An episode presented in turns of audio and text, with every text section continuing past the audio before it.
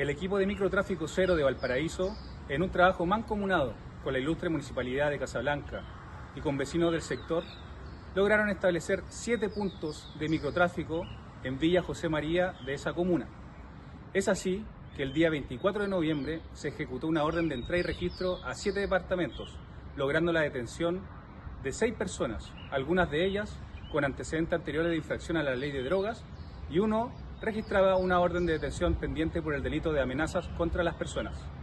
En el procedimiento policial simultáneo se incautó cocaína base,